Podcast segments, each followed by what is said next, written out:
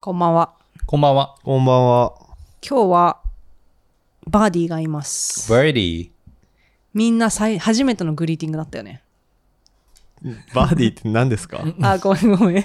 バーディーとは私の実家にいるワンちゃんで、あの、2年前に、2年前？去年買いました。ほう。なのでまだベビーちゃんなんですベイけど。ビなんか私の両親が今ちょっと出かけているのでうちで預からなきゃいけないっていうことで、うんえこの2日ぐらい一緒に過ごしてるんだけどやっぱいいねこうワンコが家家にいるってなんかこう仕事さずーっとこうオンラインでやっているじゃない、ー。我々、うん。ででも打ち合わせと打ち合わせの間30分とかさちょっと空いたりするじゃん。そうするとさ、なんかこう、チュンチュンチュンチュンとか来てさ、なんか、膝に乗せチュンてよみたいな。チュンチュンチュンってスズメかよ。うんいや、だから足のさ、あの歩き方がちょっとチュチュチュチュチュってくるじゃん。それで、なんかこう、膝に乗せてほしいときに、うんこうちょっと両手を私のひももももあたりにピュッてつけて、乗せて乗せてってやるのね。それがめっちゃ可愛くて、なんかやっぱりこう、ペットセラピーって世の中にあるけど、そういうのあるなって思いました。東京ご近所図。ここは東京にあるとあるアパートの一室。月曜日の足音が聞こえてくる頃勝手気ままに集まり出すのはいつものご近所仲間たち。さあ今日はどんな話が飛び出すのでしょう？アラサーたちのご近所話始まりです。東京ご近所図。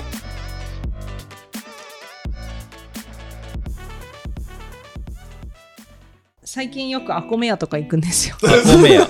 おしゃれですね。僕の奥さんは昔働いてましたよ。そうなの、へーおしゃれですね。バイトで。あとは例えば中川正七商店とか行くんですよ。はい。奈良が本店でしたよね、確かね。中川正七商店ね。あそうなんだ、はい、僕行きましたよ、確か。奈良で？はい。へえなんかね中川正七商店はテーマとして日本の工芸品を元気にするっていうのがうん。会社の、まあ、社訓というかテーマとしてあって、はい。アコメ屋は日本の食の可能性を広げるっていうことらしいのね。うん。なのでなんか両方とも食も売ってるし工芸品も売ってるし、ね。なんか食器も売ってるしいろいろ売ってるんだけれども意外とちょっとなんかテーマがうん。違うのかな？はい。であとはなんかビームスって最近こうビームスジャパンっていうのにして、なんかあの日本にフォーカスしているうん。店舗がさ、はい新宿と渋谷にあるよね。でビームスは今まで世界中の良い人物事を提案してきた。っていうのが会社のテーマとしてあったんだけどそこの店舗は日本の人物事を応援しますって感じでそこもやっぱり食となんか雑貨とうん。あとお洋服うん、うんが、まあビームスジャパンはちょっと洋服に寄ってるけどっていうのがある。父の日のプレゼントをビームスジャパンで買いましたよ。何買ったの？なんか、セッタみたいなやつ。セッタ？サンダルセッタってゲタ、何ゲタサンダルみたいなやえーいいおしゃれ。いい息子。つ。僕、まあ、どうん、はい。いい息子アピール。十分ですか？えでもはいどういうシチュエーションで書くのかねいや、もう別に普通にコンビニ行くときですよ。とか履いてねっつって、はいへーきっかけです。いいじゃ父の日はい。うちの日何あげた？ん。あげてない。僕がやるというよりは、あの、二人いるんで、今、父親がね。ああそういうこと二つ分かそうかそうかえーあじゃあ両方ともセッタをそうです。えー、ペアルックじゃん。はい。でもそれはいいアイディアですねそうです。家族大切にしないとねはい。でなんかやっぱりなんで生き始めたのかなって思うとなんか売ってるものは結局その、まあ、日本の伝統工芸のなんか器とかなんだけど、こうやっぱりセレクトとかでそのたくさんある伝統工芸の中でも多分現代風のものをもう一回作ってるのか、うんそれともなんかそういう要素を引っ張ってきて、ううまくキュレーションして置いてるんだよね。はい。なんかそれすごい素敵だなと思ってある程度こうすでにあるものをキュレーションして置いてあるからなんかこうハードルが低く伝統工芸とか食べ物を見れるみたいなのがすごい素敵だなと思って、なんか最近結構こういうなんていうのかな日本を感じる瞬間ってあるなって思ったんだけどみんななんか最近そういうきっかけあったりする？なんか日本に生きてると日本であるっていうことって日本っぽいねっていうことってなんか歌舞伎とかなんか茶道とかそういうもう表層的なものになっていくんだけど、うん意外とこういうものの方が私たちは日本って思ってんじゃないかなっていうふうに思ってて、はいはいなんかそれって一体何なんだろうっていうのをちょっと今日みんなで話せたら面白いかなって思ったんだよね日本っぽいってなんだろうみたい日な。本っぽい。はいうんはいはいなんかうちらが思う日本っぽい。日本っぽいねう。ん、でちょっと keep talking させてもらうとなんか日本っぽいって keep talking ってなんだそれ。初めて聞いたよ。 keep talking してください。どうぞ。どうぞ進め進めていただいて。stop talking しないんで、ぜひ、continue してください。でなんか日本人が考えてる日本っぽいってなんだろうってすごい思ってて、なんかこうなんかクールジャパンとか言われると、うんなんかアニメとか歌舞伎とかなんかそういうものが出てってしまって、結局はなんかウェブサイトとか見てみるとなんかこう私たちでもなかなか見てないみたいなうん。ものが紹介されてるなっていうふうに一個思っているのね。はい。であとはなんかこう海外から見た日本みたいなのも結構そのオリンピックの時が顕著だったなっていうふうに思うんだけどやっぱり東京オリンピックっていうことで各国がなんか東京オリンピックに対するこう CM 作ってたり各国のテレビ局とかブランドが CM 作っててなんか BBC のオリンピックの CM とか結構 iconic だと思うんだけどあのぜひ、えっと見てない方がいたら、えっと description に YouTube リンク置いとくので見てもらったら面白いと思うんですけど、はい。なんか普通にた最初あれなんだよね。原宿の竹下通りからスタートして、でそこからなんかアイドルの、うん。あそこにね。おあるテレビからなんかアイドルの番組になってそこからなんかガチャガチャの中に入っていくみたいな、こう日常の中にあるものがすごくおしゃれに作られてて、なんか今までって結構こう登場人物がなんていうかな日本人であるとそんなにおしゃれな日本には見えなかったけれども、はい。なんかすごいかっこよく描かれていたうんのね、うんでもなんかこれがじゃあ日本っぽいかって言われたら、うん日本っぽいかわからないなうんみたいなところがあって、やっぱり見る人の視点によって、日本っぽいって違うと思うんだけどうちらがご近所図的日本っぽいってなんだろうっていうのは 今日話せたらちょっと面ご近所的白いなにコンポイ面白いね。って思ったんですよね。えーなるほどね。はい、よ東京ご近所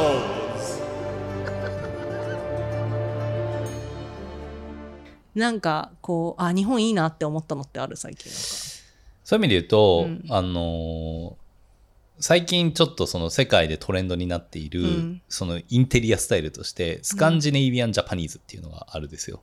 要は北欧と日本を混ぜたみたいなのが結構流行っててへえ。そうなんですよ。感じそれさ短くするとさ、あ Japandi Japandi？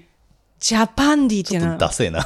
えでもなんか普通にあの私オフィシャルにしてなかったですけど、引っ越したんですよはい。で引っ越した時のインテリアのトンマナをもう死ぬほど探して、うん。でその時に行き着いたのは Japandi だあ、そうなんだ。え、でも Japandi っぽくなくない？今。でも今あの一応 Japandi はあのベッドルームは Japandi のテーマなんですよ。何のか話や 急にベッドなのウケんな。イサムノグチのさ。ランプがあって白い、な。んかベッドでちょっとベージュみたいな、はいはいはい。それはなんか Japandi なのね。洋平さんちもジャパンディじゃない。うち Japandi かな。Japandi の要素を上げてるよ。まあそうだね。あれはそうだね。唯一ジャパンぽい感じかなって思って。ジスカンディナビアン。 Scandinavian の中にある盆栽をねイサムノあ、盆栽とあの、イサムノグチのランプね。それは確かにそうですよね。僕らが Japandi 化してると言っても過言ではない洋平さんの家を。まあでもそういうふうに言うと、 Japandi っていう単語が生まれるほど、あの、浸透してるってことだよね、そのスタイルが。うんで、それってさ、世界ってさ、200何、300カ国ぐらいあるじゃないですか、たくさん。うんめちゃめちゃあるんだけど、その中で、北欧と日本っていうところのうんインテリアデザインがこれだけブームになってるって結構いいなと思っていて。そうだね。でかつすごくメイクセンスするんですよ、それって。で、スカンジナビアも、やっぱり、あの日が全然照らないから、うん。家の中にいる時間が長いじゃないですか、うん。だからなるべく家の中で落ち着けるようにっていうのが北欧デザインであってでそれプラスさ日本もさ僕らも旅館とか行って畳とかさ、うん。木のぬくもりとか木の木とかって落ち着くって思うじゃないですか、うん。でその感覚ってきっと日本人だけじゃなくて、うん。世界共通なんだなっていうところ、うん。だからそこが融合したっていうところが認められてるってすごい素敵だなって思いますね。確かに。なんかその禅っぽさみたいな、うんあでもそれは一個キーもキーワードかもなんか禅っぽいみたいな、うん、あそうだね。なんか英語でもあるじゃん。あるね。なんかそういう禅は表,、ね表現。禅っつって、うん That's so 禅っつって。That's so zen みたいなのあるじゃん。気持ちのその平穏を保つみたいなさ。そうだよね、はいはい。はい、ありますよね。っていうのは一個あるからなんかそれは日本っぽいのかもね。うん。だから磯村口のランプとかってなんか今あれなんか会社のチームでもらったんだけどあのもう一個欲しいなと思って、うん丸いなんかまん丸い上から垂らすはい照明があるのね、はいはいはい。でそれ買おうと思ったのベッドルームに、うん。ジャパンディだから。そしたら、そしたら、もうどこにも売ってなくて今。なんでかっていうと、あの、コロナでみんなさ、家に集中したじゃん。なんかいろんな綺麗に、うんなんかコンフォタブルな、なんか過ごしやすいとこにしようってなった時に、結構、あの、イサムの口の、あ,、まあ、あとは、あれだね、世界的な展示のはいはいツアーもあったからっていうのもあるんだけど、みんな買って、今め、売り切れ、へえ。めちゃくちゃ手に入るの大変へーで、メルカリだと5倍ぐらいで売ってるのうね。ーん。一見すると和紙でイサムの口の、えー、と照明って竹と和紙みたいなのでできてると思うんですけど、なんかそれをうまく現代に置くので日本っぽいみたいなのをなんか表現できてるのはすごくいいのかもしれな、ね、ないるほど。なるほど。今、ジャパンディって調べたら、今目の前にあるライトが出てきた。これも Japandi なの？あのね実を言うと私結構 Japandi のなんかこうインテリアのアカウントが持っているものを買ったの。ねなんだけど、ベースがそんなにジャパンな、ベースは結構普通にマンションじゃ。うんだからなかなかこのジャパン感が表に出てこないっていうのもちょっと気に入ってて、なんか日本っぽくするみたいな。でもそう、これもそうだし、多分このソファーもそうだし、なるほどね。あの棚もそうだと思う。でもそういう意味で言うと揃えた、えっと、バーミキュラなんですけど、バルミューダもジャパンディだね。そうだね。炊飯器だけど、そのいわゆる炊飯器っていうよりかは、ちょっと。あるじゃん。北欧っぽさというかさ。そうだね。デザイン、なんか、美味しい、死ぬほど美味しく炊ける、うんあ美味しいんだけど、炊けるというよりもデザインがかっこいいみたいな。いうんや、それ重要だよね。だからや、やっぱりベッドルームだけじゃないのね、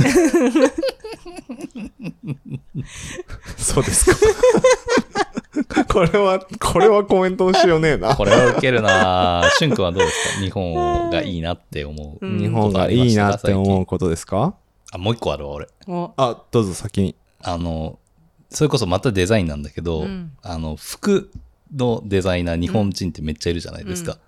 で、一世三宅とか、うん。最近すごい幼児山本すごいいいなって改めて思ったんですよ。だから今日そういう真っ黒な。ああ、そう。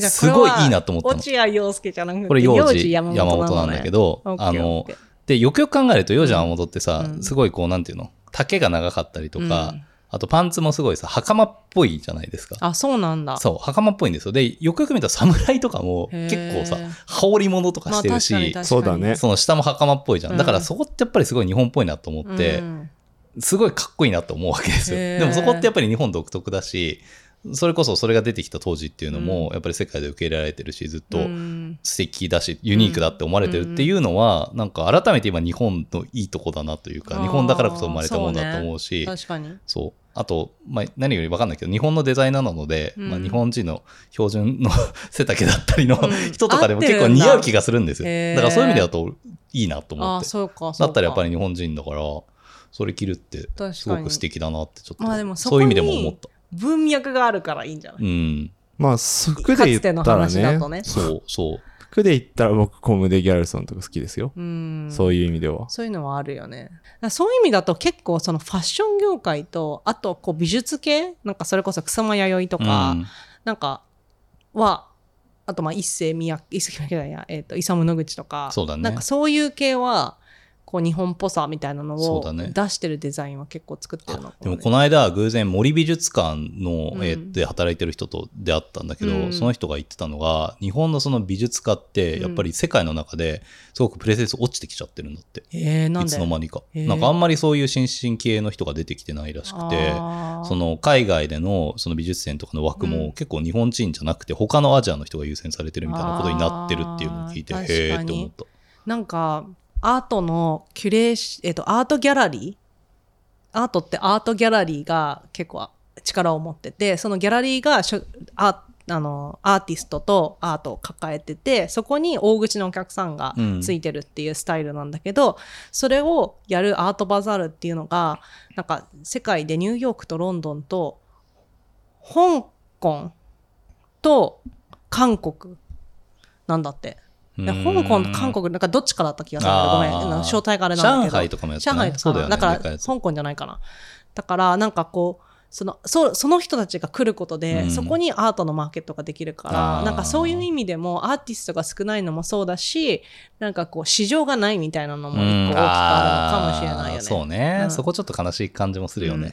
うんやっぱり経済力的にはさ、そうだよね。他のアジアに全然負けちゃってきているから、うんアートに投資するみたいなところでも昔の日本とは違うから、ねうんだから難しい話ですよ。まああるかもしれないね。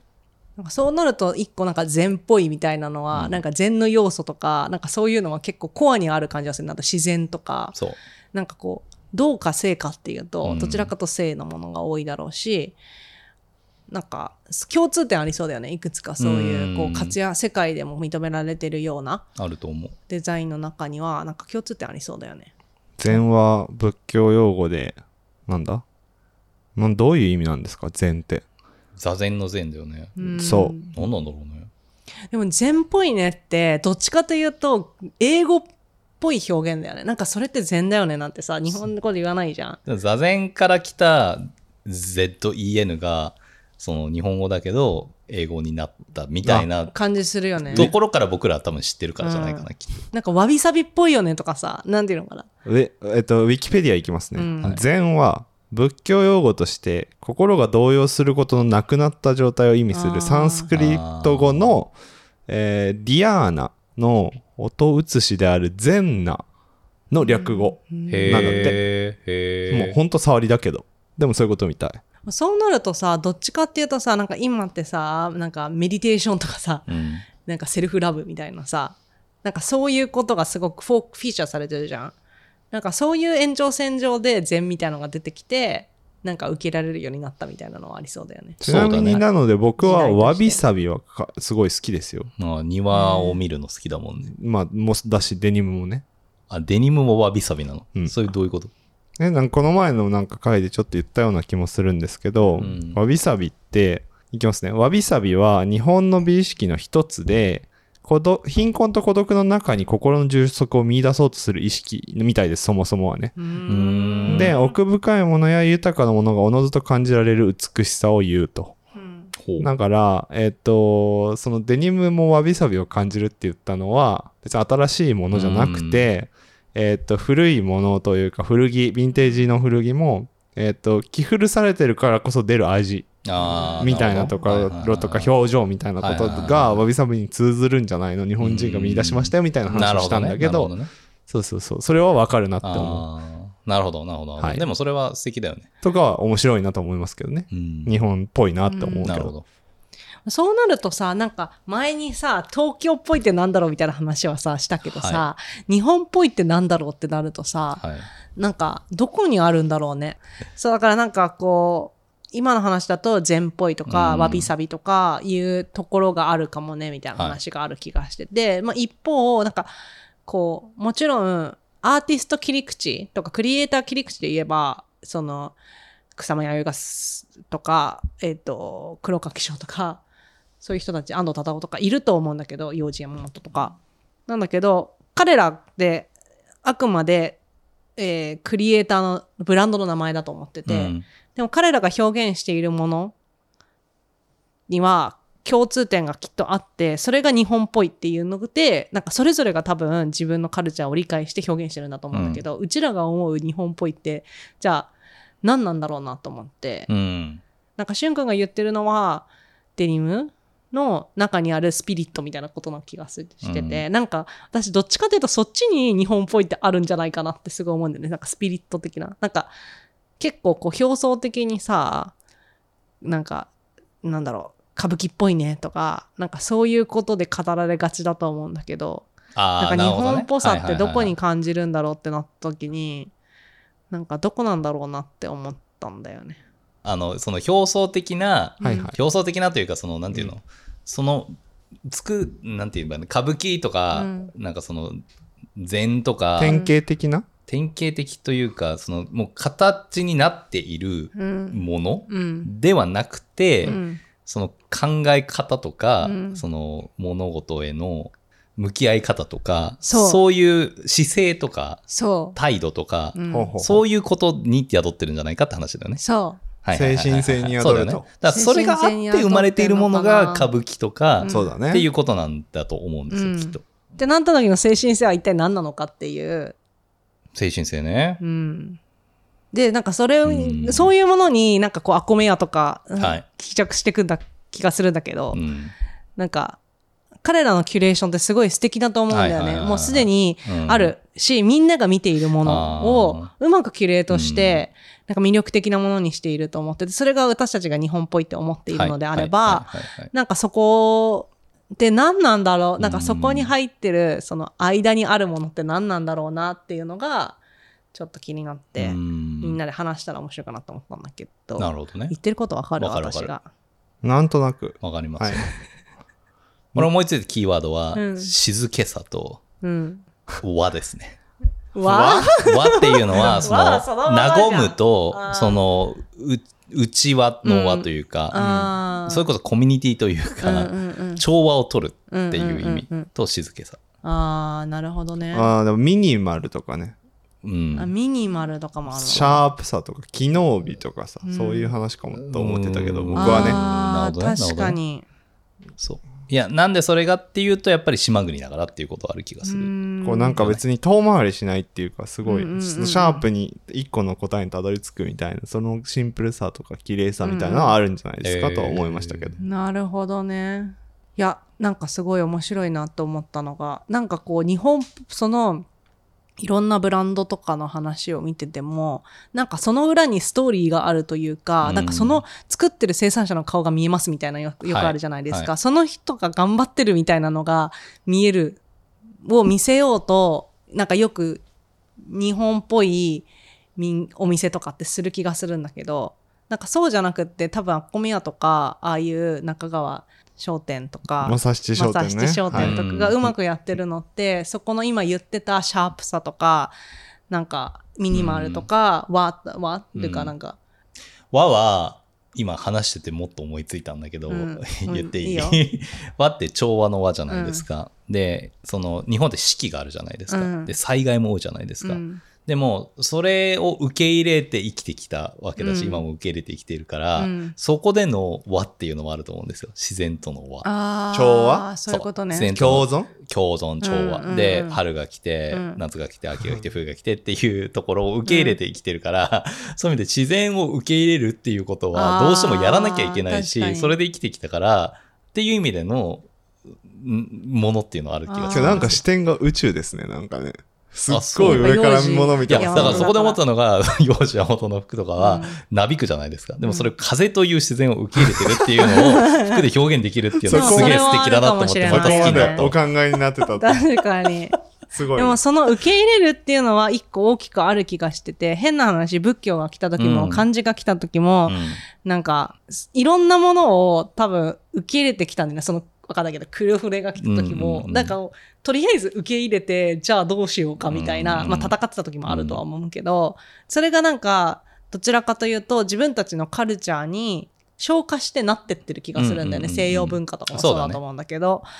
なんかあのそういうこう国民性はちょっとあるのかなって思った、それはやっぱり自然を受け入れてきたっていう土壌があるから文化としても受け入れてきたのはあるのかもしれないね。いやそれはすごい。それが和モダンなんじゃないですか？え えー、そう今の最後の一言はいらなかったけど。何和モダンって？和モダンって言うじゃんよく。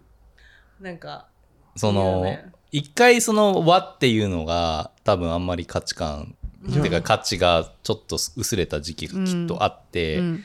でまたそれが受け入れられてるのがうん。今だと思うんですよ、うん。でそれを融合させたのが和モダンだよね。畳に机、うん。足つきの机置くみたいな？まあでもそれこそ星野リゾートとかさ。あそれはアモダンって言うんだ。和モダンだと思う、へー。だからスカンジナビジャパンジャパン Japandi Japandi Japandi ね。とかも和モダンなんだと思う。和モダンなんだね。なんかそれ、まあ、和モダンっていうのはさ抹茶ケーキみたいなこと？いや、あの、俺がイメージしてるのは、例えば家のデザインとかで、あの、機能的には多分西洋文化の方が、あの、今の現代人に合ってるじゃないですか。うんうん。だから、そこはあるんだけど、でも、土間っぽいスペースがあるとうん。か、あー。掘りごたつがあるとか、でも普通の掘りごたつが普通のこたつだと足痛くなるから、うん。それは和なんだけど、うん。堀とあれでっていうのでうん。和モダンとか、っうん。うんへていう、えいいとこ取りっていう、っていうのもあるかもねそういうのはあると思う。確かに確かに。なんかまあ結論あのいろいろ話がいろんなところに行きましたけど東京古今術が考える東京っぽいじゃなくって日本っぽいねって感じる瞬間は私としてはなんか表層的な部分じゃなくってやっぱりスピリットにあるんだなっていうことはすごい思った。なっていうごめん結論がないんだけど。なんかってなると、うん。別に表層的なものではなくどちらかというと精神性に富んだものであると日本らしさっていうのは、ん。でそこにありそうなものって、えー、と心が落ち着いてる状態の禅であったりとか、うん。古いものだったりとか、まあ、奥ゆかしいものに価値を見出すわびさびみたいなことだったりとかまあ洋平さんの言うところの自然との調和式を大事にするみたいな変化を楽しむみたいなところとかなんだろうなというところまでは深掘りができましたけど、うん。えーカチッと何なのかっていうところまでは導き出せなかったまあ次に続く回だということでよろしいですか？そうですね。そうですね。なんか継続して議論をしていけたら面白いかな。と思いましたこれでも皆さんがどう思ってるかっていうのも気になるとだころですよね。気になるよね。ね。確かに。そうだね。じゃあ日本っぽさとは。もしよければ、えーぜひお手紙でお知らせいただけると嬉しいです今日も東京ご近術をお聞きいただきありがとうございますもし番組を気に入っていただけましたら Spotify、Apple Podcast でのフォローやレビューもお待ちしておりますお手紙は各種プロフィール欄にあるリンクからお送りいただけますツイッターアカウント、あと東京ご近所では番組の最新情報をツイートしています。番組の感想は、ハッシュタグ、東京近所話でツイートしてください。ありがとうございます。ありがとうございます